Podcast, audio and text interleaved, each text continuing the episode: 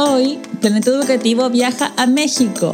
Conversamos con Gustavo Rojas de Mexicanos Primero sobre el reporte Regreso, Escuela y Esperanza. Hablamos de los desafíos actuales y futuros para reconstruir las comunidades educativas en un mundo post-pandemia. Además, carrusel de niños, un carrusel del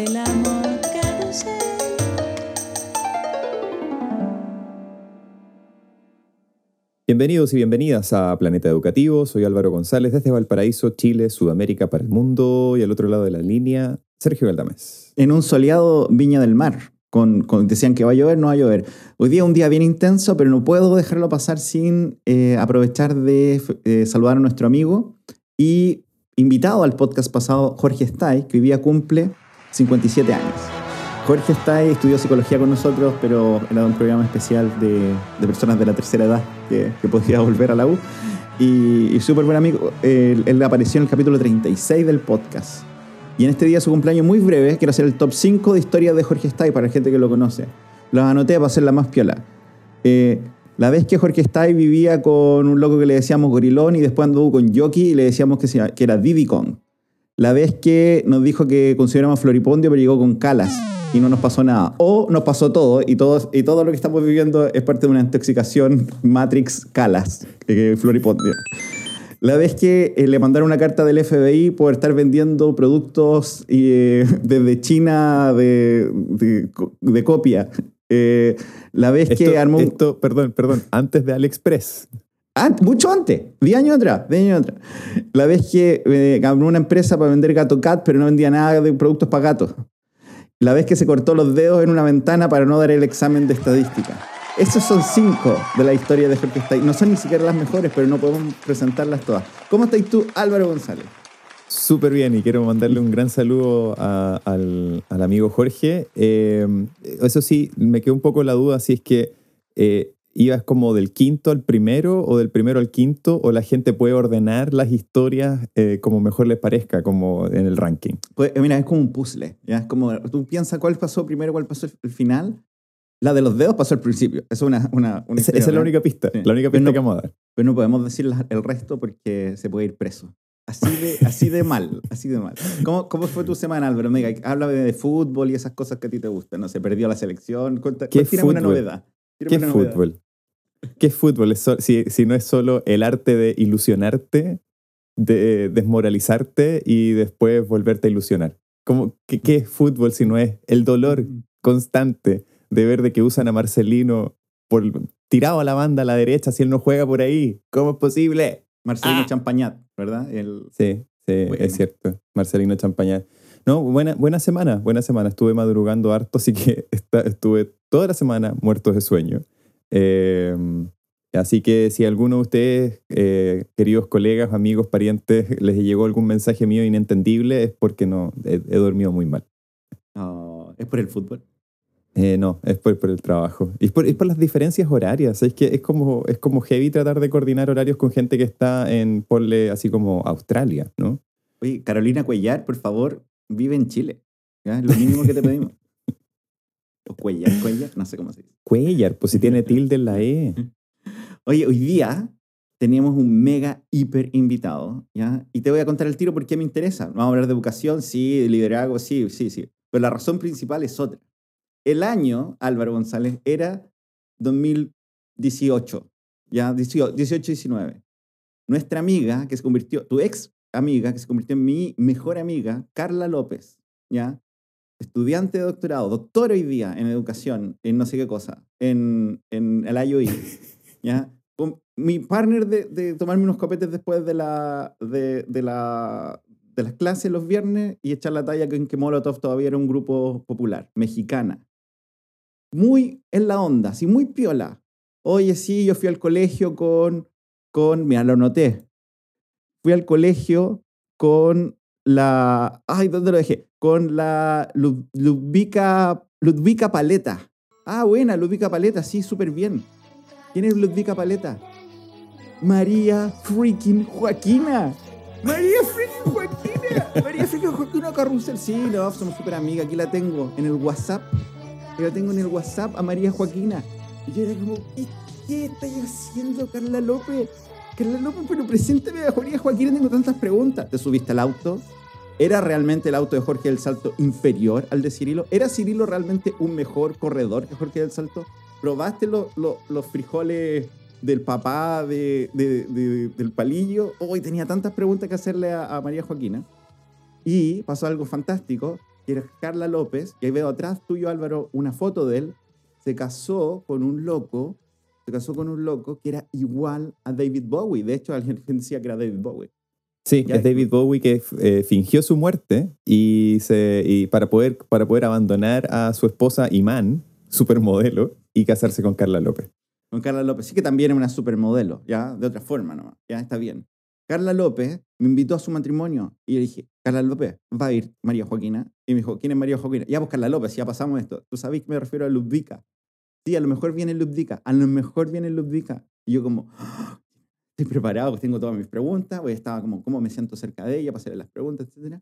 Pasó el COVID, se suspendió el matrimonio, se casaron rápido en el registro civil como, como Sex and the City, como Carrie con Big, como unos perdedores.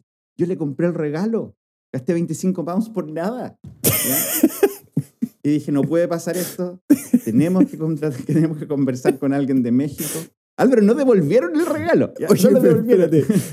ok, más allá de eso, 25 pounds. Estamos hablando de 25 lucas. Oye, pero. Era una, eh, pidieron una donación. Pidieron una donación como por un orfanato. Y esos huérfanos ya tienen de todo. ¿Hiciste, hiciste un George Constanza y lo donaste al Human Fund.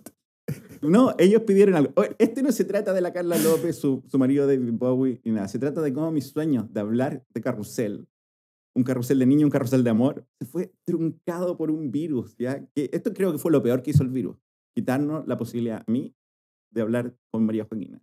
Pero hoy día vamos a ir más allá de eso. Ya no nos vamos a detener en estas barreras, en estos problemas, y no vamos a decir, COVID, ganaste. Vamos a decir, COVID, mira lo que hicimos. Y traemos the next best thing. No tenemos a, a, a Carla López tenemos a María Joaquina, ni a Cirilo, ni a, ni Jaime Palillo, pero sí tenemos a una persona que sin duda produjo Carrusel de las Américas, sin duda, por al menos eso dijo, y que viene a hablarnos de educación, liderazgo, COVID, escuelas, su vida, pero también de Carrusel de las Américas. Planeta Educativo les da la bienvenida desde México, for reals, nos estamos inventando desde México, a Gustavo Rojas. Gustavo, ¿cómo estás? Hola Sergio, hola Álvaro. Yo, yo debo decir que esta es por lejos la mejor introducción que alguien ha hecho para hablar eh, de, educación en la vida, en la vida. Los misterios de, los misterios de carrusel. No me lo habría imaginado. Bueno, Gustavo, muchas gracias por aceptar la invitación y, por, por, haber padecido esa introducción eterna de Sergio para, para, para presentarte. Cuéntanos dónde estás, eh, dónde estás ahora y, un poco qué, eh, en, qué, en, qué, te encuentras ahora. Estás, eh, Sergio decía que estás en México, pero ¿dónde? Estoy en Culiacán, la capital de un estado mexicano llamado Sinaloa tristemente célebre por ser la cuna del cártel de Sinaloa, por ejemplo. Eh, un lugar eh, muy caluroso, muy caluroso. Son las ocho y media de la mañana, hacen 27 grados, cerca de 40% de humedad. Esto va a llegar probablemente a unos 43 grados en un par de horas más. Estoy aquí en una oficina que tengo en la casa donde hemos hecho home office durante gran parte de la pandemia. Y aquí es donde vivo, trabajo, estudio con, mi familia. Mi esposa es, es, mexicana, nos conocimos en un periodo de trabajo que yo tuve aquí, es de Culiacán, y estamos aquí por razones principalmente familiares desde finales del 2009. 2019, 2019, perdón, una década después, 2019. Ya lo escucharon acá, 2009, no hay, no hay vuelta atrás. 12 años. Oye, ¿cómo tú, tú no, hemos hablado? Nosotros somos como amigos de Twitter. ¿Verdad? Como conocíamos, estamos discutiendo congresos, seminarios, eh, harto pelambre, harto cagüim detrás de las, oye, sí, ¿qué pasó con este loco? Fue, ha sido muy gracioso. Em, pero eh, tú, entre medio nos has contado que, mm, que, que, eres que eres igual que yo, viviste en Villa Alemana, estuviste en Villa Alemana, estuviste en Valparaíso. ¿Nos podéis contar cuál es el viaje que lleva a, un, a una persona de la región a, a, estar en, en, en, el norte del mundo? Bueno, sí, nací en Viña del Mar, me crié en Quilpué, la ciudad del sol, eh, y estudié en la Universidad de, Católica Valparaíso, estudié periodismo. Eh, y, y desde, desde, desde, esa como cuna, eh, en todo sentido, académica, social, bohemia, deportiva, que tuve en la quinta región, empecé un periplo que me llevó a Santiago primero, a Cunco, en la región de la Araucanía, que es donde trabajé como profesor, Después de eso tuve la posibilidad de venir a México entre el 2013 y el 2017. Trabajé en distintas ciudades, en Puebla, en Ciudad de México, en Baja California Sur. Y después regresé a Chile, ya casado, a punto de ser papá, a trabajar en la Patagonia, en las regiones de Aysén, de los lagos de Magallanes. Y después volví a México, por, por, por razones familiares, a este lugar que le acabo de describir, a Culiacán, en Sinaloa. Ese ha sido como el resumen de la última década de, muchas, muchas mudanzas y, muchos viajes. Oye, no quiero, no quiero dejar pasar esto eh, antes de continuar un poco con, tu historia, pero el lugar donde estás ahora, eh, no, puedo evitar preguntarlo. ¿Eres, ¿Eres seguidor de los dorados, supongo, o no? Mira, seguidor, seguidor no soy, pero he ido al estadio. he de decir que he ido al estadio y tengo una anécdota muy chistosa porque Aquí es muy típico que pasan muchos autos o, triciclos vendiendo cosas, vendiendo comida principalmente. Hay una comida que cuando vengan acá los voy a invitar a que la prueben que se llama tamales. Es una comida muy típica de Centroamérica.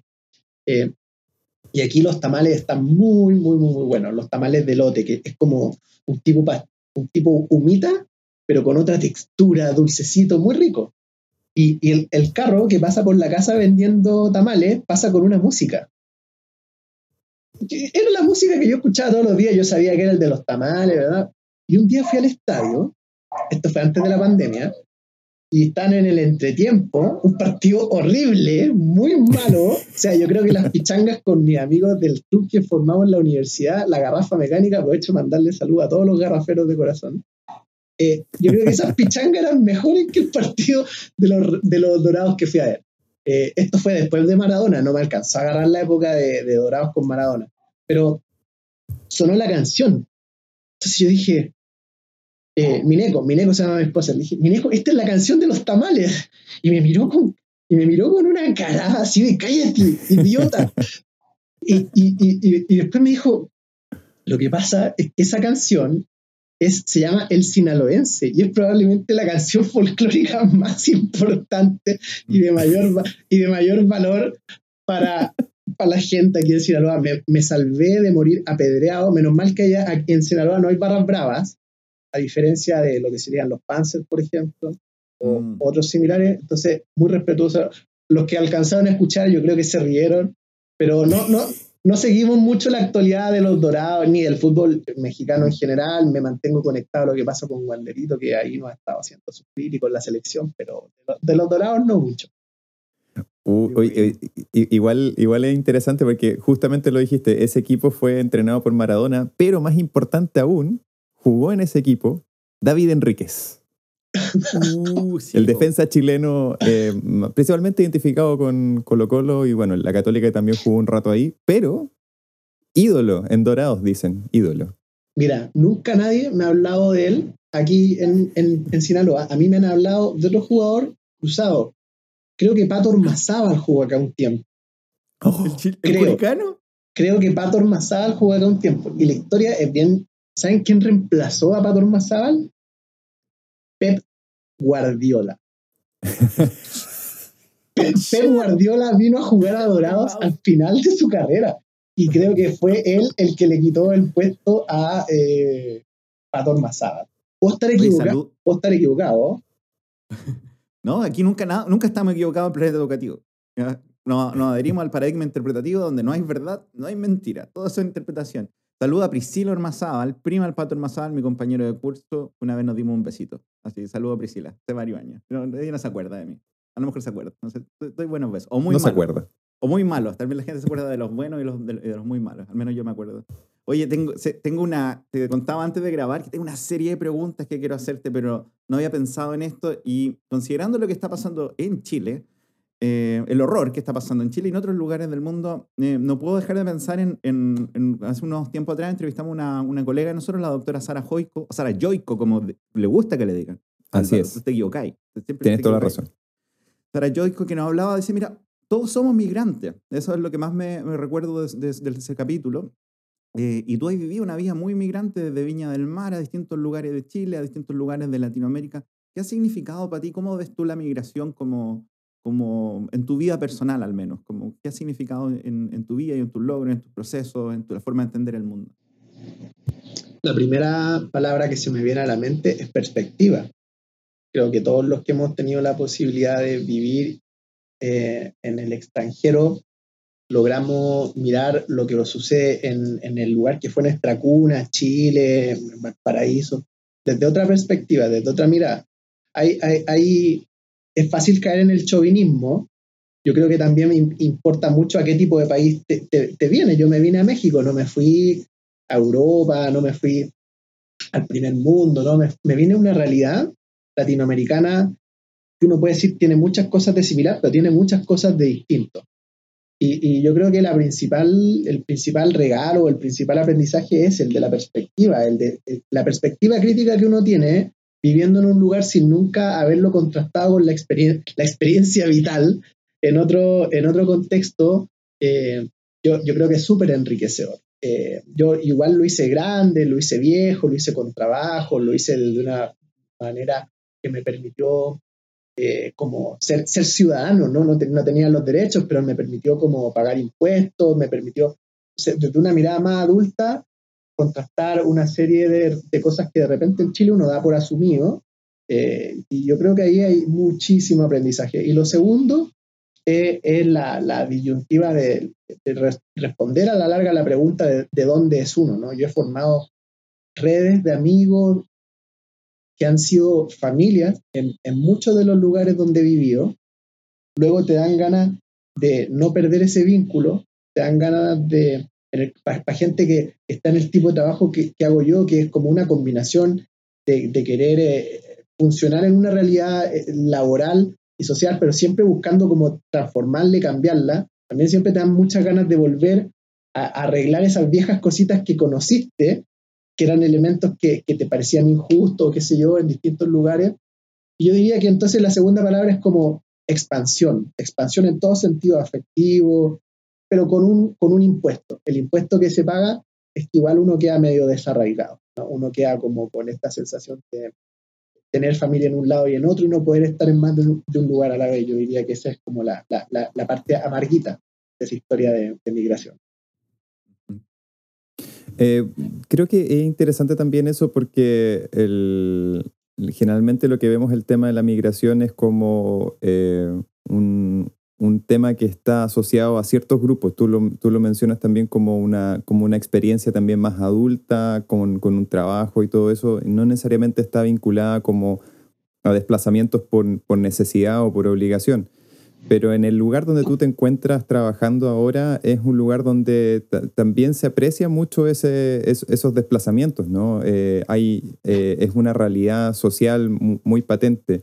Y quisiera ver si es que hay alguna relación de eso con el tipo de trabajo que estás desarrollando allá, con el, en, la organización con la, en la que estás trabajando. ¿Tiene, ¿Tiene relación con eso? Si nos cuéntanos un poquito. Sí, yo hoy trabajo dirigiendo una unidad, una, una, organización sin fines de lucro o de sociedad civil, como se llama en México, que se llama Mexicanos Primero. Y dirijo la oficina regional del Estado de Sinaloa. Esta es una red de, capítulos en distintos estados. En, el Estado Jalisco hay una, en el Estado Michoacán hay otra y hay una oficina nacional. Y, curiosamente, Sinaloa es, es el lugar donde se produce la mayor migración interna de personas de comunidades, de familias, de comunidades indígenas, donde las personas se dedican a, trabajar en labores agrícolas. Entonces, todos los años, Sinaloa es un estado donde la principal beta productiva es el, campo, el, el, la, la, agricultura. Eh, y, no podía ser de otra manera con este sol que está quemándote ¿no? 17 horas del día. y, y eso, desde la perspectiva educativa, por supuesto que tiene hartas implicaciones. Y la primera es que eh, se genera en esa movilidad de adultos que se desplazan en búsqueda de trabajo, movilidad de niños. Y, y dentro de esa movilidad de niños, como la gran problemática de, de, de, cómo mantenerlos fuera del mundo del trabajo, del trabajo agrícola, del trabajo físico, pesado, y de cómo llevarlo al mundo educativo, ¿verdad? Entonces ahí ha habido una historia grande de cómo llevar a, los niños a que efectivamente la garantía del derecho, que como sujetos de derecho tienen, el del derecho a la educación, se les garantice. Mi, institución se dedica a eso, a hacer un tipo de investigación y hacer un tipo de análisis de políticas públicas que va destinado sobre todo a hacer una abogacía activa de, de, de, de la responsabilidad que tiene el, el, Estado, tanto a nivel federal como a nivel local, de garantizar ese derecho, especialmente en esos grupos más marginados, ¿verdad? Y, y la migración es súper fuerte y estamos empezando a ver el fenómeno más creciente de grupos migratorios de Centroamérica o, o, o de países como Haití, que, están en, que lógicamente tienen a través de México la última etapa de su trayecto de desplazamiento hacia Estados Unidos, donde la frontera de México con Estados Unidos, larguísima como es, se da, yo diría que un mercado a esta altura, irregular, un mercado ilegal de cruces de frontera. Eh, y una historia, por supuesto, que es muy, muy dolorosa. De, de, de, vienen muchos niños, con esos adultos mm. también, se ve muchos adultos solo, pero vienen muchos niños y terminan muchas veces estacionados en distintas ciudades de esta región. Yo estoy en la zona norte, hacia el oeste del país, ¿no? Yeah. Y, y, en esta zona se pasa hacia, hacia Texas, se pasa hacia California. Mm. Y gente que se estaciona aquí porque pasar no es llegar y pasar. Y, y, y como yo decía, hay un mercado mm. ilegal entonces necesitan juntar plata para llegar mm. ahí y se estacionan y se generan temas de, de mm.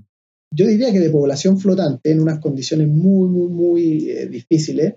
Y ahí sí, a diferencia de los niños migrantes, ahí ya estamos ante el, el, el caso máximo de vulneración de derechos mm. eh, de toda índole. Los educativos son una parte de esos derechos importantes, pero, pero sí es una situación bien, bien, bien Oye, qué, qué ganas de, de, conversar tantas cosas contigo. Y pienso, en, ya que hablamos ahora de nueva constitución, nuevo mundo, ¿qué significa para la región eh, esto? ¿Qué significa para cuando estamos pensando que los, los bordes están, estamos discutiendo qué es un borde, qué es ser un ciudadano de Latinoamérica, tal vez en vez de ser chileno? ¿Qué significa nuestra responsabilidad para, para los educadores? Y, y sigo volviendo al, al, capítulo que hicimos con Sara, donde ella está trabajando este tema ahora en, en el norte de Chile eh, y qué significa, muy, muy en sintonía con lo, con lo que señalabas. Eh, no tenemos el tiempo ahora de hablar de todo, pero estoy muy curioso de eso, así que te, te invitamos para un año más, para ahora conversar de nuevo, anótalo. Vamos a reservar. pero te, te, quiero preguntar algo de que, de que bueno, hago mucha sintonía y me, y me, conecto como emocionalmente con lo que señalaba, es porque nosotros vivimos afuera con Álvaro, eh, estuvimos en Inglaterra varios años y en, yo estuve en Australia un par de años antes. Y, y es interesante como, como tu posicionalidad cambia a medida que te encontráis que eres un otro. ¿no? Como tu, tu, tu, relación, yo me sentí súper discriminado en Australia, me sentí un ciudadano de tercera clase y fue como, cuático, esto pasa, esto pasa todo el, todo el rato.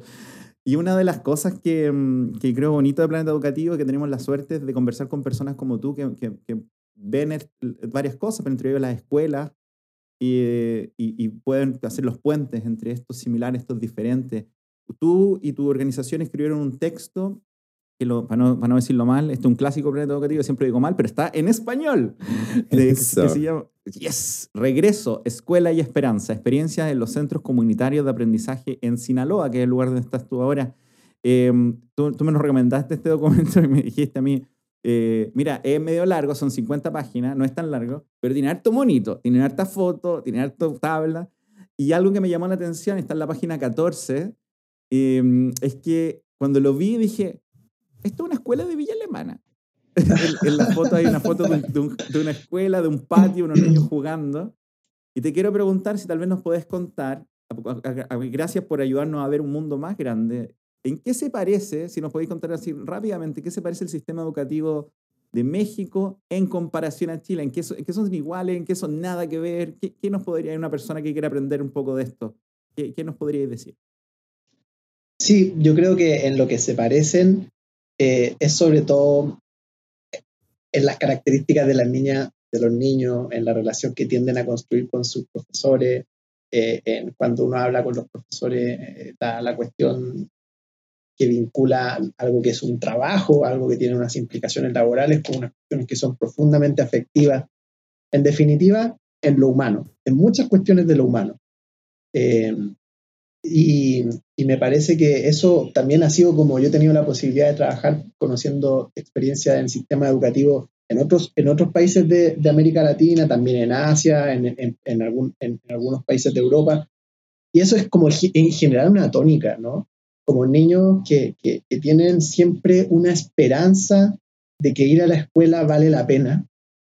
Familias que de alguna manera también transmiten esa misma vibración profesores que entienden que tienen una responsabilidad que no solo es laboral, que también es una cuestión de construir bien común, que son los elementos que a mí me parecen tremendamente nobles de, de, de, de, como de la escuela, de la vida al interior de, de las escuelas.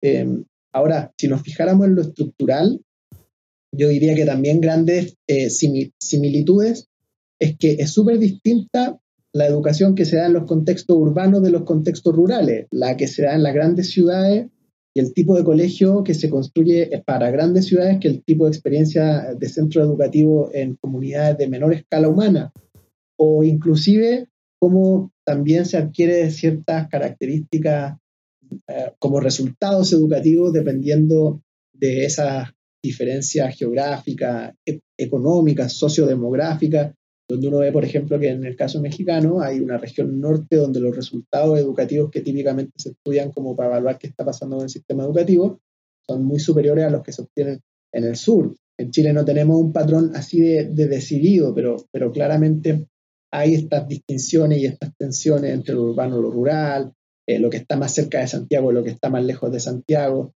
Entonces ahí también hay similitudes, pero también yo diría que hay muchísimas diferencias. ¿no? En, en, México el 10% de los estudiantes estudia en escuelas privadas. Esa es mi perrita, la Ramona. Eh, eh, Ramona. La Ramona me ha acompañado a mí y a mi esposa en harto de nuestro trayecto. Nosotros la adoptamos en Cholula en el año 2014 y ha vivido con nosotros en Ciudad de México, en La Paz. Se le ha tocado desierto, playa, se cambió con nosotros a la Patagonia, ahí en la nieve después volvió para acá. Eh, y, y, de las diferencias, o sea, las diferencias que, tienen que ver con, primero, la educación en México es pública y es pública porque es ofrecida por el Estado, porque es financiada 100% por el Estado, porque no hay participación intermedia a partir de lo que en Chile son, por ejemplo, los establecimientos particular subvencionados, eh, porque la escala es enorme, son 36 millones de estudiantes, repartido en más de 256.000 escuelas, escuelas que tienden a ser más chicas, escuelas que son solo primarias, solo secundarias o preparatoria o bachillerato. Se da poco este concepto como de la escuela completa, de organización completa, una jornada escolar más corta, profesores que no puede contratar directamente el colegio, sino que contrata eh, centralizadamente para todo el país una unidad de carrera, una unidad de gestión de la carrera de los profesores que luego determina a qué colegios se van. En fin, ahí sí que en lo estructural también hay muchísimas, mm. muchísimas diferencias. No puedo no preguntarlo. ¿La escuela de la maestra Jimena es una escuela típica? ¿Es una anomalía? Eh, eh, ¿qué, pasa ahí? ¿Qué pasa, eh, qué pasa con ese, con Fermín, el, el, janitor de, de, la escuela? ¿Es, ¿Es, una figura importante en la escuela mexicana? Es la única pregunta estúpida que voy a hacer hoy día, lo siento.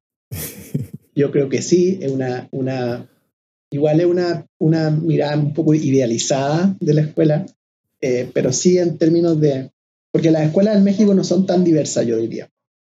Eh, las escuelas son, sufren la segregación, sobre todo como en los márgenes, ¿no? En, los márgenes del privilegio más, más, más, notorio y de la exclusión más notoria. Luego hay un centro donde de pronto en, en, las grandes escuelas de las ciudades sí se da como un tema de mayor heterogeneidad, pero siempre dentro de unos límites, ¿no? Eh, la escuela pública aquí eh, no se paga nada, nada, nada, salvo quizás un tema que es conflictivo, cuotas voluntarias, que las escuelas tienen muchas veces la mala práctica de pedir a cambio de cuestiones que llegan a ser en algunos casos como la inscripción, en fin. Pero eh, la escuela de la María Joaquina yo diría que es más bien una idealización de una escuela que no, no tiene tanto que ver con lo que ocurre en la realidad. Muchas eh, gracias. como que el, como que el darkest timeline de, de, Carrusel sería como el reemplazante en Chile, una cosa así estaba pensando. Pero no, no nos quedemos pegados en eso, porque me gustaría que, que, nos pudieras contar un poco, porque el trabajo que ustedes han estado haciendo en, en Mexicanos Primero, particularmente en Sinaloa, eh, ha estado muy activo en el último tiempo por, por este fenómeno mundial de la pandemia. Entonces, si nos pudieras contar un poco eh, en, ¿Cómo ha afectado eh, el, cierre de escuelas y el, paso de educación remota a, estas escuelas, de, al menos del estado de Sinaloa? ¿Y, qué cosas han visto que, tal vez abren como unas ventanas de, esperanza, de transformación o de cambio quizás? Sí, la, tónica ha sido puesta por la decisión del gobierno federal de cerrar todo. Y, nosotros como, como institución al inicio de la pandemia, Sinaloa fue el segundo estado donde se presentó un caso positivo de COVID. Entonces, estoy hablando febrero, 2010, febrero 2020. Se sabía nada de la pandemia, ¿no? Entonces nosotros dijimos, bueno, hay que cerrar, estudiar, cerrar la escuela, estudiar. Venía un receso de dos semanas de las vacaciones de Semana Santa que típicamente se tiene en el sistema educativo mexicano. Y, y estuvimos muy a favor de cerrar la escuela. Y se empezó a producir, también notable que a nivel global se dio como un vuelco científico total radical a estudiar el tema de la pandemia y se empezó a generar evidencia de la enfermedad en sí, pero poco a poco se fue empezando a generar evidencia de lo que pasaba en los contextos escolares también.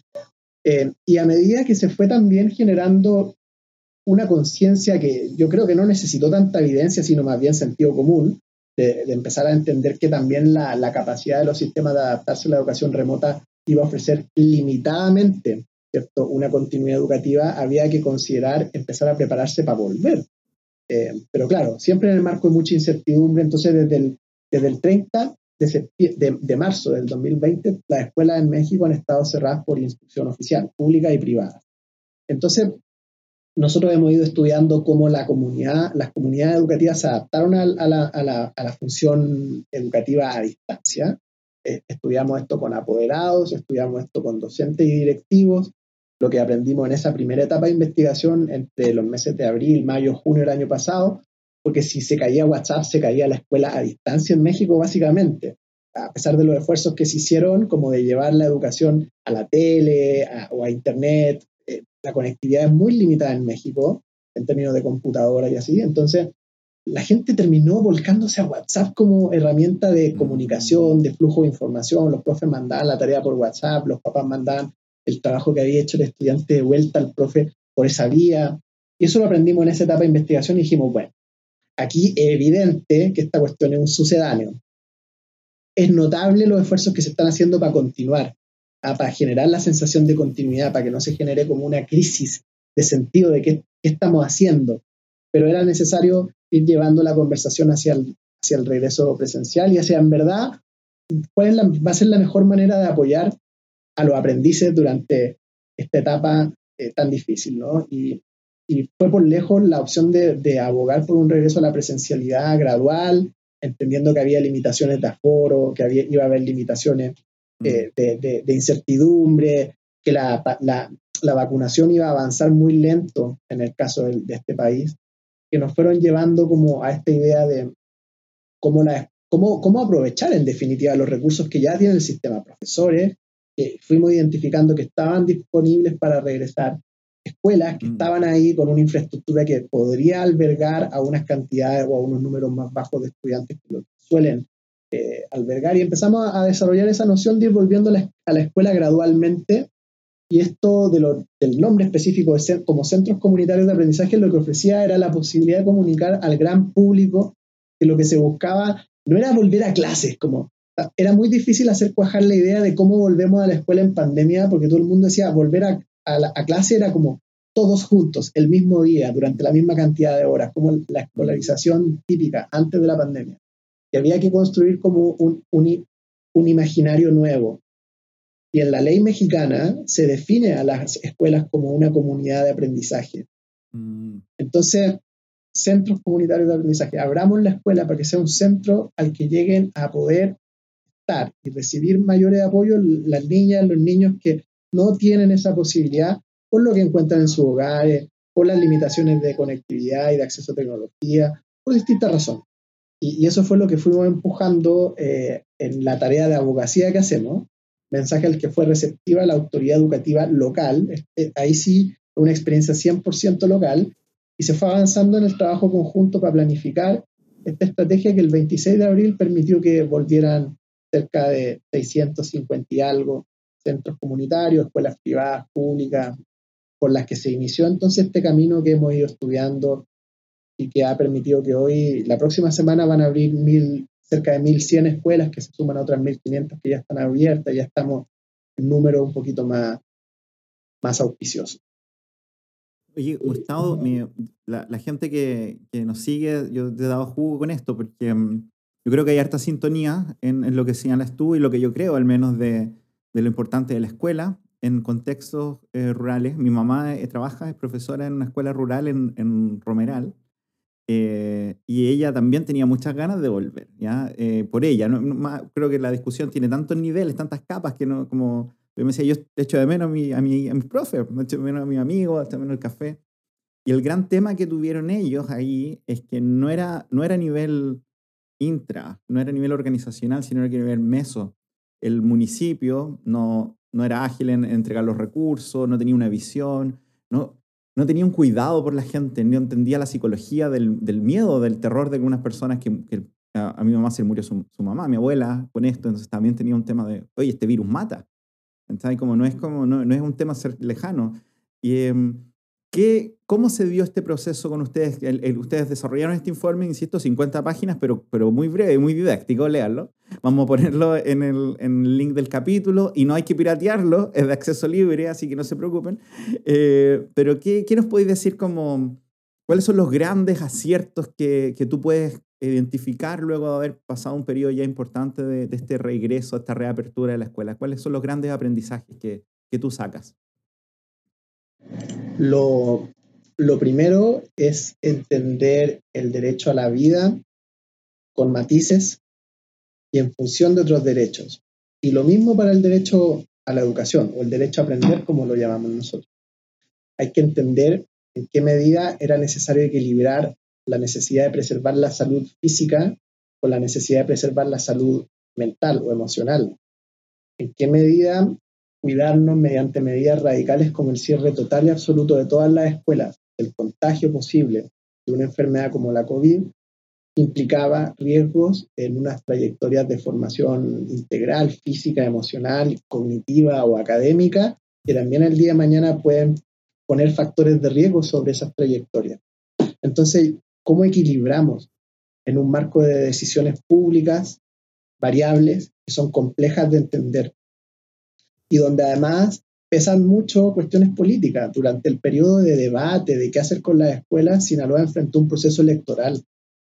La probabilidad de que alguien quisiera asumir el costo político de una medida que en su momento iba a ser conflictiva, como llamar a regresar a clase en un contexto electoral, lo hacía muy, muy, muy difícil. Pero había que, había que abogar por mantener esa altura de mira.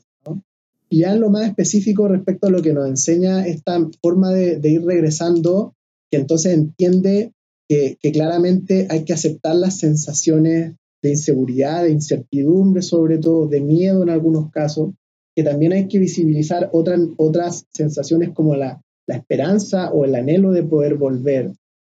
Eh, es que nosotros lo que hemos aprendido en, este, en esta experiencia de observar, esta, esta experiencia, en definitiva es una experiencia de regreso gradual, voluntario, de escala eh, de baja intensidad que busca ser incremental a la escuela. Eh, primero, que la decisión de abrir es una decisión que le pertenece a toda la comunidad. No le pertenece al tomador de decisión. No le pertenece tampoco solo a los profesores ni a los directivos, le pertenece también a las familias y a los estudiantes. Y lo que nosotros aprendemos en el estudio de estos centros es que en la medida en la que eso se, se, maneja como en un marco de, decisión democrática abierto a la comunidad, crece la probabilidad de que esto salga bien. Lo segundo es que hay una gran eh, urgencia de atender a aspectos que son emocionales también, que son humanos, que tienen que ver con nuestras relaciones y que no únicamente tienen que ver con recuperar el terreno perdido de avance curricular y de cumplimiento de listas de objetivos de aprendizajes. Eh, lo tercero tiene que ver con, con entender eh, de manera súper objetiva las limitaciones con las que se cuenta en la realidad objetiva del, física de las escuelas, que no son lugares perfectos, que no son lugares que están como los quisiéramos tener, pero que son lugares donde, sin embargo, si uno se enfoca en lo que sí se puede hacer, es posible ir, partir brindando un apoyo, un servicio educativo a quienes más lo necesitan. Y yo diría que, eh, en definitiva, empiezan también a, delinearse oportunidades de...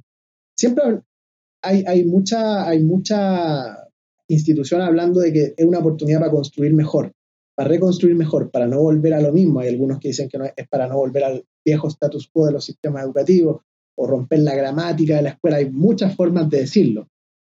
Me parece que si no vamos a ser capaces en una primera etapa ¿ah? de construir de un día para otro lo ideal, de hecho el otro día estuve en una conversación y una colega que está en China dice, aquí la verdad volvimos a lo mismo. Aquí la pandemia como que ya se acabó y volvimos a lo mismo. Aquí la oportunidad esa no se aprovechó. Y me parece que en Latinoamérica, que es donde hemos estado afectados por los cierres más largos, sería un despropósito aprovechar la oportunidad. Y yo creo que la oportunidad más, más cercana que tenemos, como la fruta que cuelga más abajo del árbol, es la de al menos sacudirle al sistema cosas que eran nocivas. Estaban ahí, ¿ah? que sabíamos que, está documentado que lastiman y que tenemos que cuestionarnos. Y yo creo que ahí en, en, el balance de lo académico con lo emocional, en el mismo tema de preguntarte cuál es, o sea, por qué la asistencia, los horarios son como son. ¿Cómo? Mm. ¿Por qué la escuela y el aprendizaje está adscrito a los límites físicos de esas paredes y a los límites mm. simbólicos de ese horario escolar? ¿no? Yo creo que son todas cosas que son súper eh, oportunidades súper atractivas de mantener o de iniciar una conversación transformadora. Eh, creo que dentro de esas transformaciones también hay un, hay un argumento súper fuerte para pensar cómo se puede transformar el rol de los adultos que están involucrados en el proceso educativo. Estamos, eh, creo que dentro de lo que tú haces mención eh, acerca de cómo se toman decisiones en conjunto, también quizás apunta desde el punto de vista del liderazgo a, a pensar en, en, otras estructuras de, de, relación y de poder dentro de, la, dentro de las comunidades educativa. Em, ¿Has visto algún atisbo de transformación en esa línea, particularmente en el liderazgo o, quizás también en la forma como los profesores, eh, los maestros, las maestras en, México han ido visualizando que tienen que cambiar su rol, tienen que crecer profesionalmente, em, e en un contexto súper adverso, por supuesto? Eh, pero, pero ¿ves algunas transformaciones específicamente en esas, en esas personas? Sí, por supuesto. Hay unas que son más pedagógicas y hay unas que son más estratégicas. Las pedagógicas tienen que ver con ah, abrazar de una manera más, patente, más evidente, por necesidad, por necesidad de supervivencia, la diversidad de los, de los aprendices, la diversidad de los estudiantes. Eh, de entender que en definitiva cada estudiante trae una mochila de necesidades, de intereses, de vivencias, de circunstancias que es muy, muy distinta, muy variable. Y reconocer la necesidad de encontrar nuevas formas de trabajar con esa diversidad. Eso es algo que tiene muchas implicaciones pedagógicas y se manifiesta a través de cómo las escuelas están respondiendo a la necesidad de atender a algunos estudiantes presencial y a otros de manera remota, que es como la gran primera piedra en el camino. Para uno eso es una oportunidad y para otro ese desafío es una condena y depende de ciertas capacidades que las escuelas tienen o no tienen, de cierta infraestructura y recursos que tienen o no tienen. Y por otra parte, están las cuestiones que tienen que ver más bien con la estrategia. Y es ahí donde lo que nosotros estamos empezando a observar, todavía no lo hemos podido. Mira, yo les decía que pasan vendiendo cosas y aquí está pasando un camioncito que compra cuestiones de metal. Es una carcacha, una camioneta muy vieja que pasa comprando cocinas viejas, refrigeradores viejos. Gustavo, esto es muy villa alemana. o sea, es, muy Gómez Carreño en Viña también, debo decirlo. Bueno, bueno, viste, estamos en una gran patria grande. Eh, entonces, en lo estratégico, incipiente, pero lo vemos. Empezar a liderar para la flexibilidad, eh, no para el control, no para la estandarización de la experiencia. Eh, algo que encontramos en este estudio que nos pareció profundamente significativo es que los directores entendieron que su rol era cómo poder instrumentar un regreso a pesar de la, la, decisión de regresar a la escuela de manera presencial nunca fue unánime en ninguno de los casos que nosotros estudiamos. Es decir, siempre hubo disenso. Y nos parece que la posibilidad de operar en un esquema donde los directivos entienden que su rol como líderes es generar condiciones para que los que sí están dispuestos y los que no están dispuestos encuentren mm. espacios de participación, es sin duda una de las principales oportunidades el gran reto ahora es cómo capturamos una reconfiguración de la política y del funcionamiento burocrático de los sistemas dirigido hacia aprovechar los beneficios de esa flexibilidad y no hacia el control. Típicamente en el sistema educativo mexicano lo que se espera es que la instrucción de la autoridad baje a partir de una arquitectura de roles mm. que termina generando en la escuela una imposición de cómo hacerlo y al mismo tiempo una expectativa de cuál es el tipo de información que se reporta de ahí hacia arriba y nos parece que ahí hay una oportunidad importante de avanzar. Flexibilidad que en definitiva tiene como principal propósito avanzar hacia democratizar esa gobernanza, que los, mm. los, líderes escolares tengan un margen de acción y de decisión mayor dentro de ciertas circunstancias que no creo que vayan a cambiar. No creo que por la pandemia los directivos de los colegios en México puedan pasar a, a contratar, a seleccionar docentes, que es algo mm. que hoy no pueden hacer, pero sí, dentro del marco de las decisiones que sí tienen, considerar eh, cómo aprovechar eh, no solo la diversidad de los estudiantes, sino la diversidad de sus maestros, ¿no? Eh, y jugar con eso, construir con eso.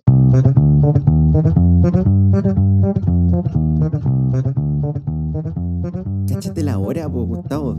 46 minutos y 3 segundos ya llevamos y siento que no hemos hablado nada y que te quiero hacer mil preguntas más, pero no podemos porque tenemos una, misión en hacer, tratar de hacer estos capítulos más cortos, que siempre fracasamos. Pero te quiero hacer una última pregunta en vista de eso, pero, pero insisto que te podría hacer 100 más.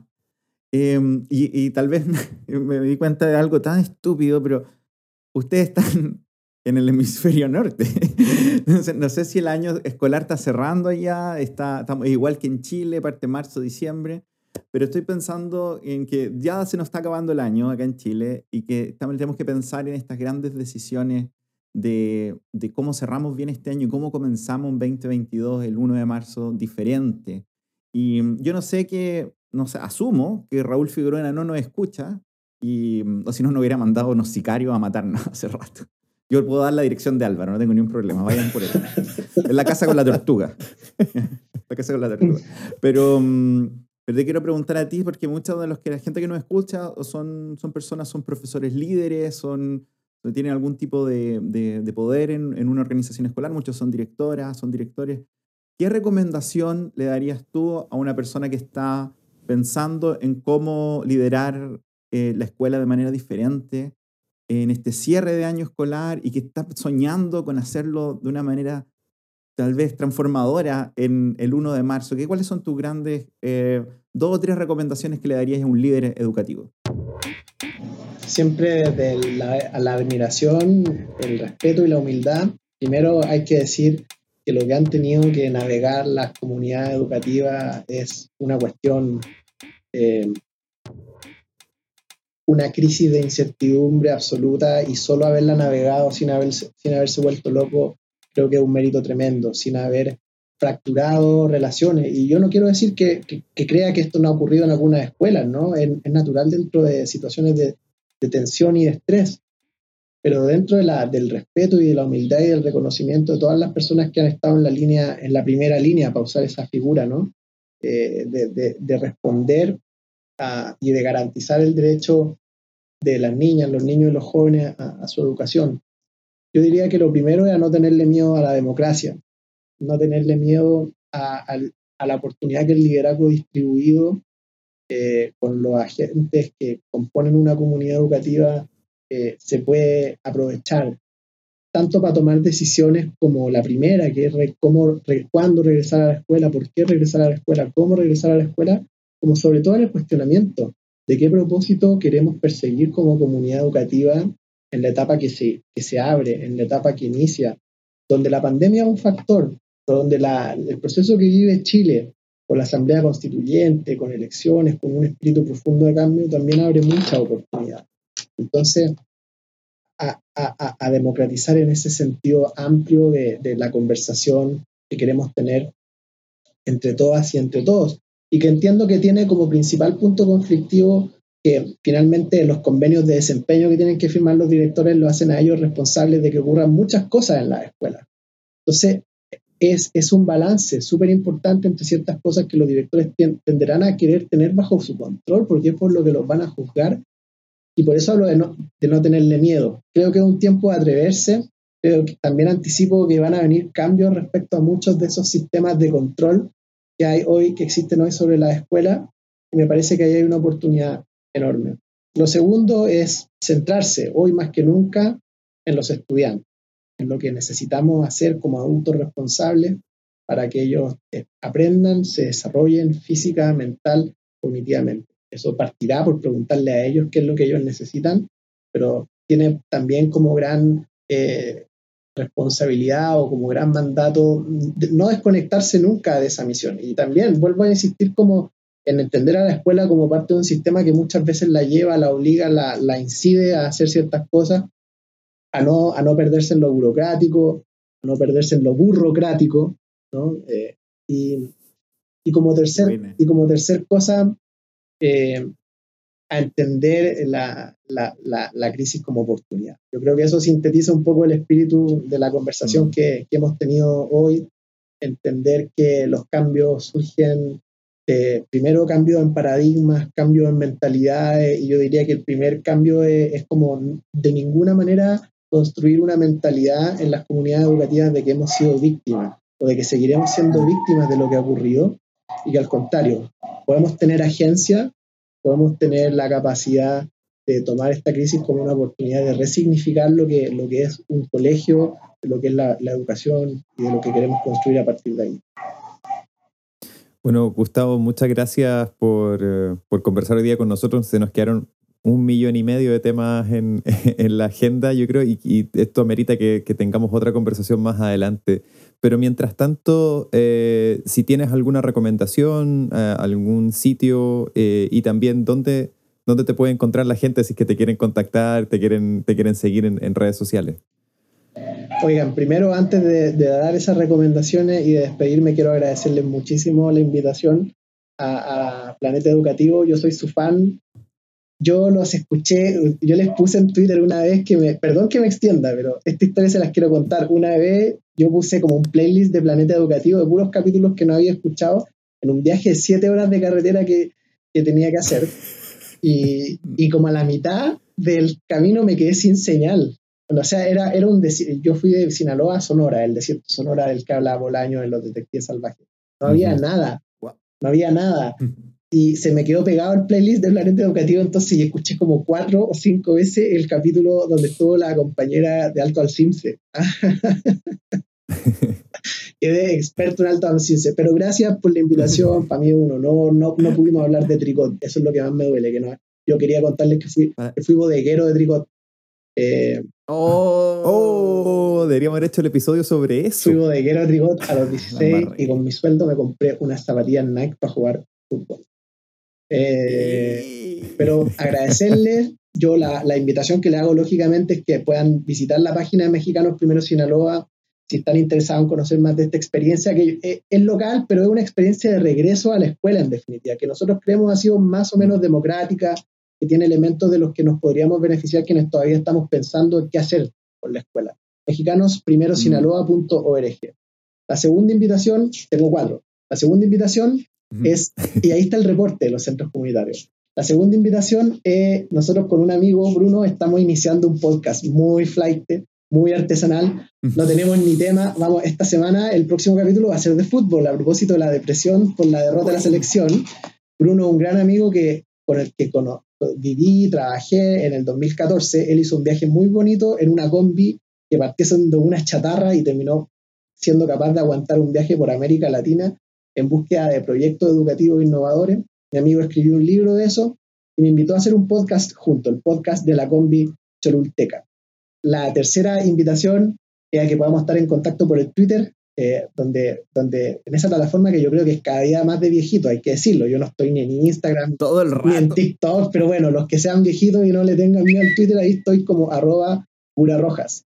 Y la cuarta es ir a borichpresidente.cl para que se puedan enterar de eh, las propuestas que tenemos, sobre todo en educación. He podido participar a la distancia gracias a la pandemia de construir el programa de propuestas de educación para el que ojalá sea el próximo gobierno de Chile. Así que ahí están mis cuatro invitaciones y nuevamente muchas gracias por la invitación, Sergio y Álvaro.